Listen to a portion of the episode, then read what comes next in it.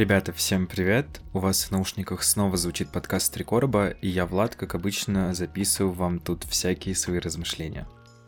С самого начала подкаста я решил немножко пооткровенничать, и не могу не сказать о том, что абсолютно каждый раз, когда я записываю подкаст, я переживаю, как будто бы я записываю его только впервые, хотя это уже получается третий мой по счету подкаст, и я на самом деле очень сильно благодарен, что кто-то его слушает, возможно, кто-то даже по голосу прекрасно понимает, что я переживаю, но несмотря на это, мой подкаст собрал аж 121 прослушивание на момент записи, и мне уже поставили 7 оценок в 5 звезд на Apple подкастах, и я очень сильно благодарен тому, кто сделал это. И, конечно же, всем тем, кто, во-первых, слушает мой подкаст, и кто, во-вторых, принимает какое-либо участие, делится какими-то своими историями, отзывами, обратной связью. Мне, правда, очень приятно. Спасибо большое.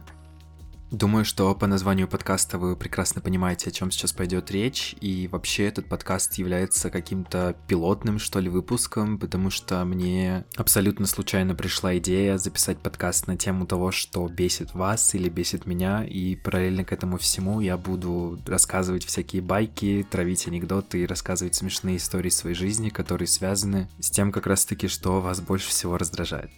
Плюсом ко всему хочу поблагодарить каждого, кто поделился историями о том, что вас бесит, потому что я не ожидал какой-то большой реакции, но мне пришло столько сообщений, что я думаю, часть из них перейдет в какие-то следующие подкасты, если, конечно, эта рубрика вам зайдет.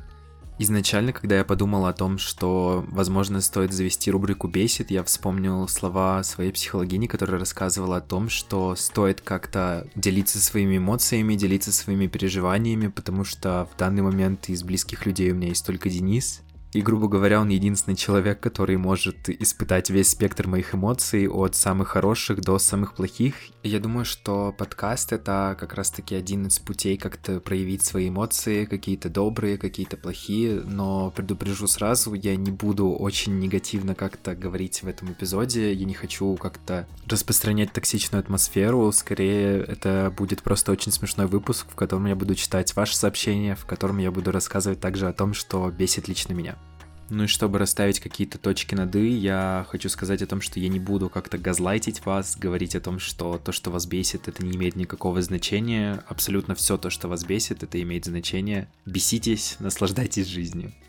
Ну и начну, наверное, с первого. Часть сообщений, которые мне прислали, она была про какую-то бытовуху, про какой-то беспорядок, немытую посуду, незаправленную кровать. И в целом я, наверное, соглашусь с тем, что меня это бесит, но временами тут включается моя какая-то обратная сторона, и если у меня нет какого-либо желания либо мыть посуду, либо заправлять кровать, я просто смотрю на это и думаю, ты меня не выбесишь, ты меня не заставишь делать то, что я не хочу. И просто показательно я ничего не делаю. Поэтому с этим мнением я думаю, что я согласен 50 50 на 50, потому что у меня действительно бывают дни, когда мне абсолютно ничего не хочется делать, но с другой стороны, у меня бывают припадки, когда где-нибудь в 3 утра мне очень срочно нужно помыть посуду или подмести пол, и это дело, по моему мнению, уж точно не терпит вообще никаких отлагательств, и это нужно сделать прямо сейчас и больше никогда. Просто буквально вчера у меня была абсолютно аналогичная ситуация, когда я решил сделать себе чай вроде бы, пошел на кухню и увидел, что там просто очень много пыли. Потом прошелся чуть дальше и заметил еще больше пыли, взял швабру, начал все это подметать, потом решил протереть пол, так как у нас нет совка, мне нужно было зайти к соседям, взять совок, все это подмести, выкинуть. И лишь после того, как я вернулся в квартиру, я задался вопросом, а что я вообще изначально делал? Как так произошло, что на меня напало вот это состояние эффекта, и я просто начал как-то маниакально прибираться? Хотя я бы не назвал, наверное, это какой-то генеральной уборкой, скорее всего, это было действительно бесиво от того, что мне не понравилось, что полы были какие-то пыльные или грязные. При этом я нахожу уборку чем-то действительно успокаивающим, и в ситуации, когда меня бесит, что в квартире грязно, я успокаиваюсь тем, что прибираюсь, и из-за того, что меня это бесит, из-за того, что меня бесит беспорядок, я прибираюсь прям еще качественнее. То есть я стараюсь сделать так, чтобы меня вообще больше ничего не бесило. Так что я считаю, что это какое-то прям бытовое колесо сансары, когда тебя бесит, что дома грязно, начинаешь прибираться, и спустя какое-то время тебя начинает бесить, что все очень быстро пачкается или загрязняется, и из-за этого тебя бесит беспорядок, и все начинается по новой. Следующее, что мне написали в ответ на мой крик о помощи, это бесит, когда утверждают о том, чего совершенно не знают. И у меня на это есть что сказать. На самом деле, Я человек, который тоже ненавидит людей, которые что-то утверждают, при этом вообще не имеют какого-либо понимания в этой теме. Но при всем при этом, чаще всего я действительно тот человек, который утверждает то, о чем вообще не знает. Я думаю, что после этого заявления каждый просто может сказать... Какая ты двуличная, Райс Васильевна. Вот ты мне говорила совсем другое в глаза. И самый главный прикол в том, что именно в этой ситуации я становлюсь каким-то тираном, и это пересекается с другой темой, которая бесит. Это люди, которых невозможно переубедить. Я такой человек, пожалуйста, не ругайтесь на меня. Я действительно не знаю почему, но в момент каких-то споров у меня открывается соревновательный инстинкт, и я просто начинаю топить до последнего. Обычно я топлю даже, когда мне откровенно сказали, что я не прав, или привели какие-то факты, и лишь где-нибудь в конце я такой, ну ладно, хорошо. То есть я, я не знаю, как это происходит, правда, и вот сейчас, когда я говорю об этом, у меня есть ощущение, что я просто нахожусь в состоянии какого-то эффекта, и это соревнование не на жизнь, а на смерть. Мне нужно сделать все, чтобы переубедить человека, который может быть даже прав. Я не знаю, как это происходит, правда, простите меня, люди, с которыми я обычно спорю до крови. У меня просто есть, наверное, какое-то стойкое убеждение, что в аду есть какой-то пьедестал людей, которые всех переспорили, и я надеюсь там занять хотя бы третье место.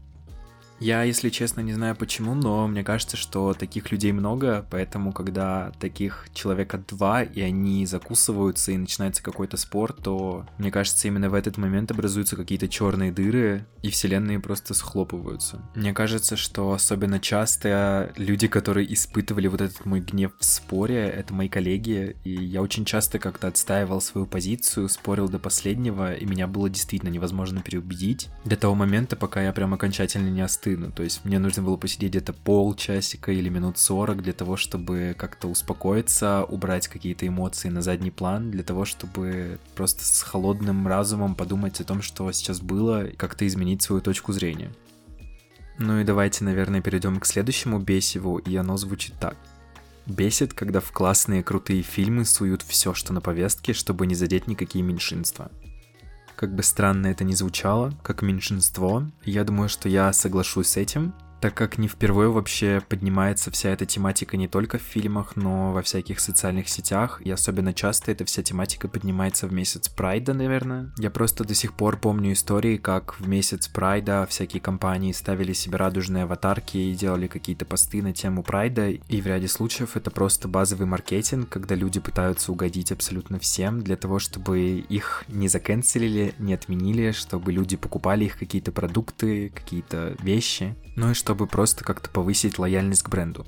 Я, если честно, считаю это полным лицемерием, потому что это выглядит очень глупо и тупо, когда бренды просто используют эту всю тематику для того, чтобы быть в теме, типа, йоу, мы поддерживаем, вау, смотрите, какие мы крутые. И мне кажется, что эта вся история как раз-таки побуждает такую тему, как квирбейтинг, когда люди просто раскручиваются на теме ЛГБТ, на теме квир-людей. Одно из того, что мне действительно запомнилось, это как один парень снимал видосы в ТикТоке, будучи гетеросексуалом, на тему ЛГБТ, заливал всякие ролики про отношения геев и всякие другие вещи, при этом не давая понять о том, что он гетеросексуал никому, но мне кажется, что это было очевидно, что это был базовый квирбейтинг, когда человек просто хочет стать популярным из-за того, что он форсит вот эту вот какую-то тему меньшинств, наверное, я бы так сказал. Но, с другой стороны, я очень благодарен, что есть хорошие картины, где действительно играют качественные, качественные актеры, господи, где действительно играют хорошие актеры, у них классные роли, где все это изначально продумано и где видно, что это не история история с тем, что роль, которую исполняет человек, не придумали для того, чтобы он просто покривлялся перед камерой, типа я гей, и вот смотрите, наша компания в повестке, и мы снимаем про них. Потому что мне кажется, что это прям очень сильно чувствуется, когда ты смотришь фильм, и когда человек прям раскрывает роль какого-либо представителя ЛГБТ, там, комьюнити, и когда этот человек действительно просто воткнут специально для того, чтобы у нас были темнокожие представители ЛГБТ, феминистки и все остальные Ну и теперь я надеюсь, что меня не заканцелят после того, что я сказал. Я бы, наверное, даже сказал, что эта история в какой-то степени даже оскорбляет. Ну, лично только за себя там, да, могу говорить, как представитель одного из меньшинств. Меня оскорбляет она тем, что появляются какие-то кинокартины, которые просто абсолютно некачественные, и ты смотришь на это и думаешь, боже, зачем вы это сняли, зачем вы это сделали, покажите правду, покажите нормальную жизнь людей, которые относятся к каким-то меньшинствам. Думаю, что не буду прям очень сильно раздувать эту тему, и мы просто перейдем к следующему, к тому, что тоже бесит. Если быть честным, то следующее утверждение мое, наверное, самое любимое, потому что как только я это прочитал, я вспомнил один мем, который я вам тоже вкратце, наверное, зачитаю, потому что там такой небольшой лонгрид, как бы это абсурдно не звучало. Собственно, меня бесит, что каждый день нужно кормить себя 2-3 раза. Или сдаваться и идти за чем-нибудь уже готовым и тратить деньги и так каждый день. Помогите. Это утверждение мне напомнило мем, который был произведен на замечательном форуме Woman.ru, где женщины делятся своими переживаниями, в основном какими-то очень смешными. И там несколько лет назад появился пост, и в нем написано вам не надоело вечно поддерживать жизнь тела. Вся жизнь уходит на то, чтобы поддерживать жизнь этого тела. Вам не кажется это абсурдом? Нужно есть что-то постоянно. Поела, нужно сходить в туалет, потом мыться, высмаркиваться, чистить зубы эти без конца. Одно закончила, тут уже другое что-то надо делать. Пока все эти процедуры сделаешь, так и день закончился. А потом еще нужно спать 8 часов, потому что телу нужно отдыхать, чтобы продолжать жить. Как люди успевают ходить на работу, если тут весь день у меня уходит на обслуживание тела? Я как будто заточена в чем-то тупом, абсурдном и несовершенном. Если честно, очень сильно сдерживался, чтобы не засмеяться, потому что я очень сильно люблю этот пост на форуме, так как он очень очень-очень для меня смешно написан. Это был прям какой-то огромный крик о помощи, и с другой стороны, я ее прекрасно понимаю. У меня очень часто приходили такие мысли в голову, когда я просто ночью чистил зубы и понимал, что я делаю эту процедуру абсолютно каждый день. Ну и если посмотреть комментарии под этим постом, то можно просто очень сильно сдохнуть со смеха, потому что люди пишут просто абсолютный бред. Некоторые соглашаются с ней, некоторые пишут, что она сумасшедшая. И я правда это очень сильно люблю. А особенно в эмиграции ты это очень сильно чувствуешь, так как в Мексике, например, в Мехико-Сити, где мы живем, у нас нет магазинов под рукой, как это было в России. То есть тут нет какой-то токотерочки или магнита, который можно сходить буквально в тапочках, взять все то, что тебе нужно, допустим, курицу или яйца и уйти. Здесь же нам приходится ходить в огромный Walmart. О боже, их проблемы. И каждый раз тащить какие-то гигантские баулы домой и очень сильно грустить, когда заканчивается какой-то продукт, без которого иногда ты даже не представляешь себе какой-то нормальный прием пищи. То есть я, допустим, очень люблю мясо. Я люблю кушать на обед или ужин что-нибудь с мясом. При этом Денис абсолютно спокойно может просто сварить себе макароны, залить их кетчупом, майонезом и покушать их. Когда я в тот же самый момент буду ощущать какой-то комплекс неполноценности, потому что мое блюдо просто обделено чем-то. Поэтому каждый раз, когда я иду в магазин, я понимаю, что я делаю это просто для того, чтобы поддерживать жизнеспособность моего тела. А готовка для меня это вообще какая-то отдельная тема, потому что здесь, в Мексике, я не особо готовлю какие-то кулинарные шедевры. Во-первых, просто потому что мне не нравится кухня, она маленькая, мне некомфортно на ней готовить. Так как я привык обычно использовать 25 ложек, 5 а, тарелок и 40 ножей для того, чтобы приготовить что-то даже самое базовое. А во-вторых, просто потому, что у меня до сих пор засело в голове, что это максимально перевалочный пункт, и когда я буду готовить что-то большое, я не знаю, как это объяснить, какое-то нормальное блюдо по типу супа или чего-то еще, то для меня это абсолютно всегда ассоциация с каким-то домом, наверное, с каким-то комфортом, поэтому я даже обычно не думаю о том, чтобы приготовить какой-нибудь борщ, хотя я очень сильно поражаюсь, когда ребята тут делают селедку под шоу-бои, оливье, какие-то борщи варят, перцы фаршированные. Я очень сильно этому удивляюсь и в целом, наверное, даже как-то рад за них, потому что я не ощущаю какого-то вот этого чувства комфорта для того, чтобы готовить что-то помпезное дома.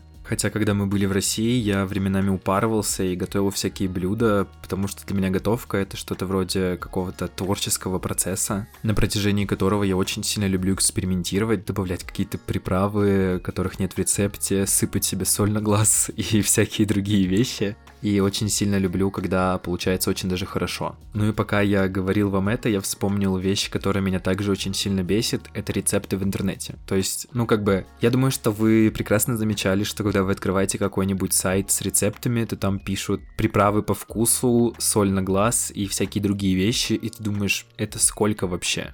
Зачем мне сыпать соль на глаз? Пожалуйста, просто скажите мне, что делать. Я просто хочу сделать так же, как у вас. Я не хочу пытаться, пытаться придумать велосипед. Есть рецепты, где все должно быть написано, что за бред. Абсолютно с такой же логикой могут писать какие-то инструкции, то есть в телефоне есть приложение звонилки, но мы будем писать просто о том, что вы можете звонить так, как вам удобно. Боже, просто напиши мне, где это приложение, куда нажать, чтобы позвонить. И с другой стороны, я очень сильно люблю людей, которые указывают в рецептах не граммы, не миллилитры, не вот это вот все, а просто один стакан муки. И ты такой думаешь, да, один стакан муки.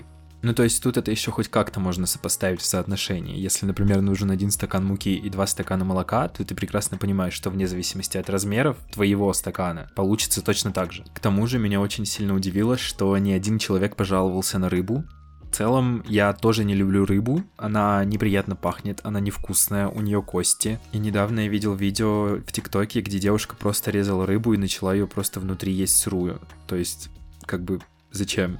Я прекрасно понимаю ваше негодование, особенно когда на работе кто-то в микроволновке греет рыбу, или когда моя мама жарила рыбу на кухне, даже в моей комнате, которая была самой дальней, я ощущал этот запах рыбы и прекрасно понимал, что мне вообще не стоит выходить из комнаты в ближайший час для того, чтобы не умереть от этого очень сильного стойкого запаха рыбы. Ну и, наверное, я думаю, что многие согласятся с тем, что бесит, когда кто-нибудь из родителей говорит о том, что тебе прям жизненно важно поесть то, что тебе не нравится, допустим, это рыба, лук или еще что-либо. Они просто могут говорить эти глупые фразы о том, что это не чувствуется, о том, что это вкусно, о том, что ты должен попробовать и тебе обязательно понравится. Но ты прекрасно понимаешь, что нет, твое мнение точно не изменится. И вообще это какой-то, мне кажется, всемирный заговор, когда родители добавляют, допустим, лук в какое-то блюдо, блюдо, и ты думаешь, зачем? Ты прекрасно понимаешь, что мне это не нравится. Ты прекрасно понимаешь, что я его почувствую в этом блюде. К чему вообще это было сделано? Но я предполагаю, что это одна из тех всемирных тайн, наверное, которые мы никогда не узнаем, или узнаем, когда просто станем родителями, когда сами станем добавлять этот вонючий лук в какой-нибудь салат или жарить рыбу и просить ребенка поесть ее, даже если она ему очень сильно не нравится. При этом, кстати, я люблю лук. Я просто защищаю людей, которым что-то не нравится, поэтому я говорю, что он вонючий. Лук супер. Люди, которым он не нравится, уважаю. Все нормально. Хотя в целом, наверное, идея того, чтобы пробовать что-то каждый раз, то, что тебе не нравится, имеет какой-то здравый смысл, так как я очень долгое время вообще не любил грибы, я их не кушал, но в какой-то момент попробовал какую-то пасту в сливочном соусе с грибами, и мне так сильно зашло, что в ряде случаев, когда я нахожусь в каком-нибудь месте, в какой-то кафешке, в каком-то ресторане, я выберу какое-то блюдо с грибами для того, чтобы вкусить, вкусить эти вкусные грибы. Мне кажется, или это как-то странно прозвучало? Ну и я думаю, что следующая тема, о которой я действительно тоже хочу поговорить, потому что я отношу тебя к тем людям, которых это бесит, это утро эти ваши вонючие утры. Мне писали о том, что меня бешу я себя с утра, о том, что меня бесит просто утром, о том, что меня бесит, что кот орет утром. И, дорогие ребята, я вас прекрасно понимаю, я в вашей команде, я сам себя бешу с утра, меня бесит утро, меня бесит просыпаться, меня бесит вся эта история, и я не понимаю, почему откуда-то берутся люди, которые просыпаются и такие «Доброе утро, мир, я верю, меня слышно, мне есть что сказать» и всякое такое, потому что я вообще не из этой категории, я лишь хочу просто накрыть накричать на этот мир, накричать на все вокруг, а после всего этого еще и просто устроить какое-то землетрясение.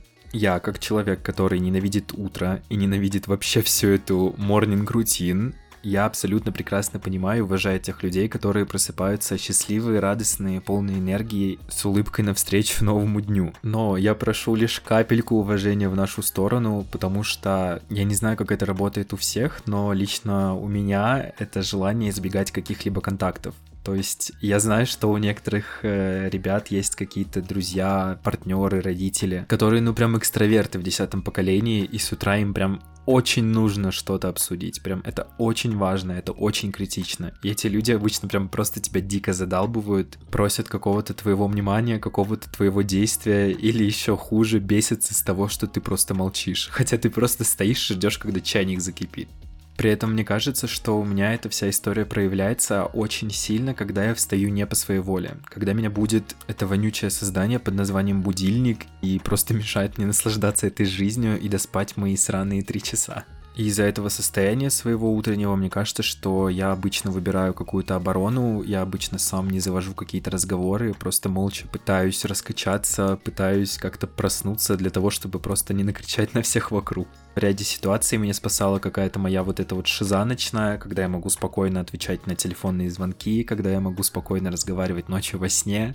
Мне даже рассказывали, что в какую-то из ночей я просто очень-очень быстро говорил на английском. При этом у меня были открыты глаза, и я сидел на кровати, и после этого я просто лег дальше спать. Поэтому, когда мне звонят утром, я сплю, и в ряде случаев я просто лег спать буквально два часа назад, я отвечаю на телефон, абсолютно сонный, что-то очень сильно уверенно говорю, при этом голосом, как будто бы я не сплю уже давно. То есть я прям бодрствую. И люди в ряде случаев верят до того момента, пока я не скажу абсолютный бред. Как, например, один раз произошла ситуация, мы с подругами решили поехать в Москву, у нас был поезд, который отправлялся с вокзала очень рано, и нужно было встать в районе 6, наверное, 30 утра, учитывая то, что я жил достаточно далеко и мне еще прям нужно было доехать-доехать до вокзала. С утра меня, естественно, не было в сети, подруги заподозрили, что я сплю, и одна из них мне позвонила. Задав вопрос, чем я сейчас занимаюсь, я ответил, что я уже выхожу. Хотя время было вообще не для того, чтобы выходить. То есть я буквально уже собирался выходить там за два с половиной часа до отправления поезда, и моя подруга прекрасно поняла, что я ей вру, накричала, наверное, на меня, я уже прям точно не помню, и лишь после этого момента я прям проснулся. И исходя вообще из э, вот этих моих состояний, мне кажется, что я очень сильно бешу людей, когда я сплю, или когда я очень сонный, или в тот момент, когда меня будет. Потому что я могу, наверное, прям откровенно послать человека, если он меня будет, при этом это будет во сне, и я проснусь и не буду даже помнить об этом всем так как бывали даже ситуации, когда мне звонила мама, договаривалась о какой-то встрече со мной, я ее подтверждал, и спустя некоторое время мне она перезванивала и спрашивала, а все ли в силе. На что в ответ я очень недоумевающе отвечал, а что? Мы о чем-то договаривались? И лишь после того, как я заходил в журнал звонков, я понимал, что я минут 15, наверное, разговаривал с мамой, когда я просто глубоко спал и ни капельки не бодрствовал. Поэтому я думаю, что утро очень травматичная история для меня как человека, который в ряде случаев ненавидит все и избегает контактов. И людей, которые меня будут, просто нарываются на какое-то ведро оскорблений с моей стороны, а я в этот момент просто буквально сплю и не хочу, чтобы меня будили. И на самом деле эта история выработала во мне какую-то защитную реакцию, потому что каждый раз, когда я бужу какого-то другого человека, я ожидаю, что он начнет драться, что он начнет меня оскорблять, и стараюсь сделать это как-то максимально нежно, чтобы просто не получить в ответ какую-то пощечину или оскорбление.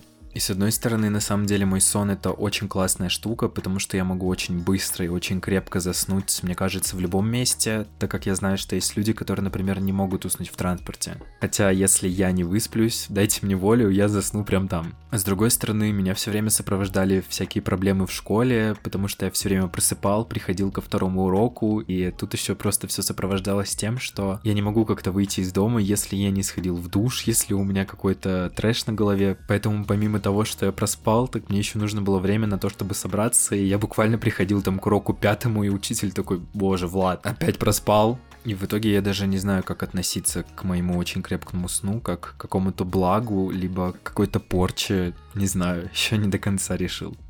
И следующее, что мне написали, что больше всего бесит, это тупизна и тикомотность людей, которые задерживают всех. И с другой стороны, мне написали, когда пятиминутную задачу делаешь несколько часов.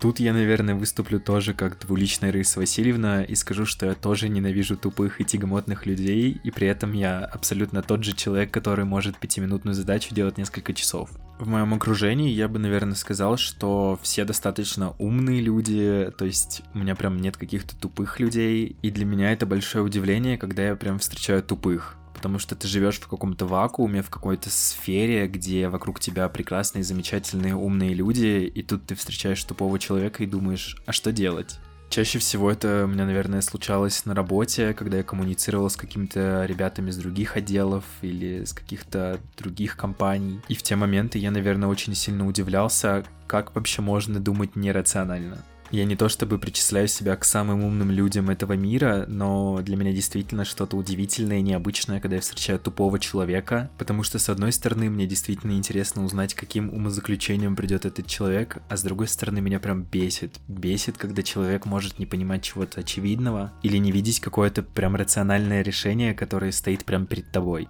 И самое первое, что пришло мне в голову, когда я прочитал про тупизну и тягомотность людей, это моя предпредыдущая работа, когда в ряде случаев у нас случались какие-то встречи, или как это модно называть, митинги, где мы обсуждали какие-то вещи, и в эти моменты я просто задумывался, чем была сложность отправить пару писем, и этот вопрос решился бы за 10 минут. Мне не пришлось бы сидеть на какой-то встрече, потому что это действительно вопрос не такой сложный, но, скорее всего, все это просто раздували, так как нужно выглядеть, наверное, каким-то важным, заполнить как-то свой календарь рабочий, что ты принимаешь какие-то мега важные и веские решения. Но в противовес там работали ребята, которым я мог написать в Телеграме и спросить, чувак, а можешь, пожалуйста, сделать это? И мне отвечали «да» и это не занимало каких-то полчаса или час моего времени. Хотя в утверждении, когда пятиминутную задачу делаешь несколько часов, я откровенно вижу себя, потому что у меня бывали такие ситуации.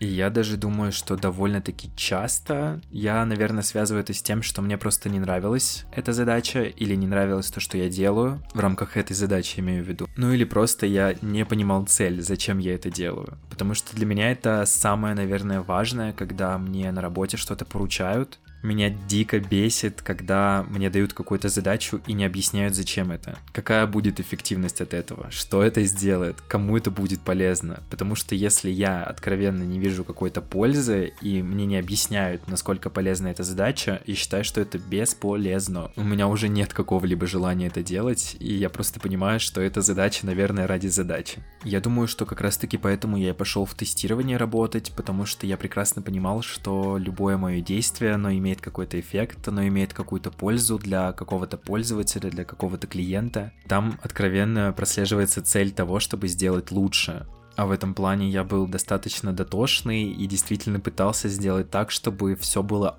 идеально, чтобы клиент просто заходил на сайт и хотел целовать монитор от того, как все прекрасно работает, или получал какое-то неимоверное удовольствие от того, как он пользуется каким-то сервисом. И закончу я, наверное, выпуск моим утверждением о том, что меня бесит реклама всяких курсов в интернете. Я не знаю почему, но все компании, которые делают какие-либо образовательные курсы, решили, что тестирование это то, на чем стоит наживаться, это то, что может сделать ребенок трех лет, и это самое простое, что вообще может существовать в этом мире, и при этом ты еще будешь получать 100 тысяч миллионов долларов в наносекунду. И я, например, не считаю себя жертвой маркетинга, которая попалась на уловки того, что тестирование это самый легкий вход в айтишку. Скорее, я был тем человеком, который послушал какое-то мнение от ребят, которые уже там работают, либо которые там учатся, посмотрел всякие курсы и понял, что это то, что мне действительно нравится. А ситуация с рекламой этих курсов и с лозунгами о том, что в тестировании вы будете получать миллионы долларов и там вообще ничего не нужно делать, просто стали причиной того, что рынок стал переполнен, тестировщики просто дерутся за любую возможность поработать где-либо, прийти на какую-то стажировку. Думаю, что скоро начнется эра, когда тестировщики будут сами платить компаниям для того, чтобы там работать и получать какой-то опыт, так как, э, судя по ситуации на российском рынке тестировщиков, там не набирают джунов, там не набирают никаких людей на стажировки, и количество кандидатов на одно место просто дико зашкаливает, и найти какую-то стоящую нормальную работу, где ты будешь действительно получать удовольствие работать на благо компании, очень сложно. При этом все эти маркетинговые уловки вообще не сработали на меня, когда речь шла о программировании, потому что я понимал, что это вообще не мое. То есть я не могу сидеть очень-очень долго, что-то там кодить, что-то там писать на 25 языках программирования. Это действительно не мое. Мое это история про то, когда я дико-дико дотошно ищу ошибки какого-либо программиста, либо верстальщика, либо дизайнера, и абсолютно каждому тыкаю в то, что они сделали это неправильно. И с одной стороны бытует мнение, что тестирование это не про вот эту вот ненависть и агрессию в отношении тех, кто что-то создавал, но именно на этом чувстве как-то происходит мое движение в этом всем, потому что я действительно люблю какую-то вот эту перепроверку, что ли, не знаю даже как назвать. Если честно, я еще не мониторил рынок труда в Америке. Я не знаю, как там обстоят дела с тестированием. Возможно, там тоже подхватили наши тренды с тем, что тестирование — это самое простое. Но я все равно очень сильно хочу попасть в эту сферу, поэтому посмотрим, что будет дальше на самом деле. Я даже не знаю. Думаю, что на сегодня закончим с тем, что нас бесит. Я очень сильно благодарю каждого, кто дослушал этот подкаст до конца. И отдельная любовь тем, кто оценил мой подкаст, подписался там на Инстаграм, Телеграм-канал и просто на стриминговых платформах. Очень-очень от вас всех жду какую-то обратную связь по этому выпуску, потому что мне правда интересно, стоит ли продолжать обсуждение всех этих тем, так как, наверное, каждый из нас сталкивается с тем, что его бесит абсолютно каждый день, и мне было бы интересно узнать, что бесит вас, и рассказать вам о том, что бесит меня. Потому что, вероятнее всего, когда мы приедем в Америку, очень многие вещи начнут меня бесить, и мне хотелось бы вам рассказать об этом в подкасте. Еще раз всем спасибо огромное за прослушивание. Желаю удачи и встречать по жизни меньше каких-то раздражающих факторов.